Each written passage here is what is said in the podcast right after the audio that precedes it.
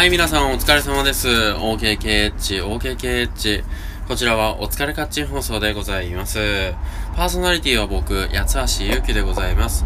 どうぞよろしくお願いいたします。はい、えー、今日はですね、えー、絵本の読み聞かせ第2夜ということにしておりますが、えー、昨日読み聞かせを始めようと思いましたビロードのうさぎ、え、非常に長くてですね、おそらく読み終わるのに20分くらいかかるんじゃないですかね、あれね。ということで、何番になるかわからないので、今日新しい本を買ってきましたので、そちらを、ちょっとね、新しく読ませていただこうかなと思います。これを土曜日に持っていけたら持っていきたい。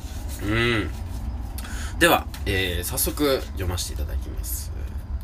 豆豆くん。デビッド・カリ文。セバスチャン・ムーランへ。伏見ミサオ役。豆豆くんは小さな小さな男の子。生まれた時から豆粒みたいにちっちゃくて、ママに小さな小さな服を縫ってもらった。靴はお人形から借りた。え？ベッドはどうしたって？それはその日の気分で決めた。小さくても豆豆くんは元気いっぱい。泳ぎは赤ちゃんの時に一人で覚えた。レスリングや岩登りも得意だし、綱渡りや車の運転だってお手の物。天気のいい日は庭に出て、あちこち探検して歩く。汗をかいたら人泳ぎ。時にはハスの葉っぱに寝転んで、宇宙はどれぐらい大きいのだろうと考えた。本を読むのも、ミニトマトに登るのも、馬、じゃなくて、バッタ乗りも大好きだった。自分がものすごく小さいことに気づいたのは、学校に行ってからだった。学校では何をするにも豆豆くんは小さすぎた。椅子に座るのも、縦笛を吹くのも、運動をするのも、給食を食べるのも、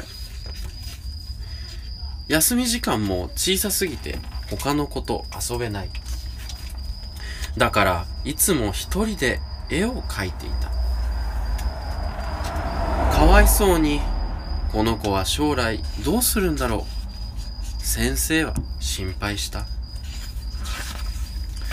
やがて、そんな豆豆くんも大人になった。と言っても、体はやっぱり小さいまま。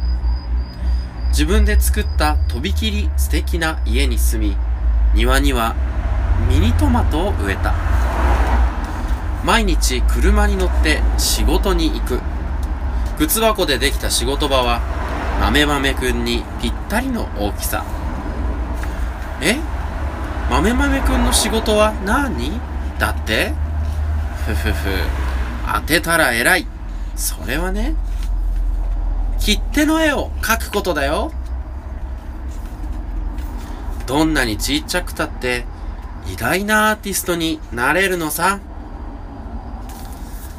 はい、ということなんですが、おっと、これはこれ逆にこれ5分いかないね。やばいね。ちょうどいい5分の本ってなかなかないんですかね。ただこれあの、えー、これが、こっちかな？夜熊？今日ちょっともう一本あげます。朗読だけのやつ。うん、あげたいと思います。ちょっとそっちで、多分5分ぐらいの絵本あるといいけどな。そっちだとね、字の文が少なくて、セリフばっかりなんですよ、割と。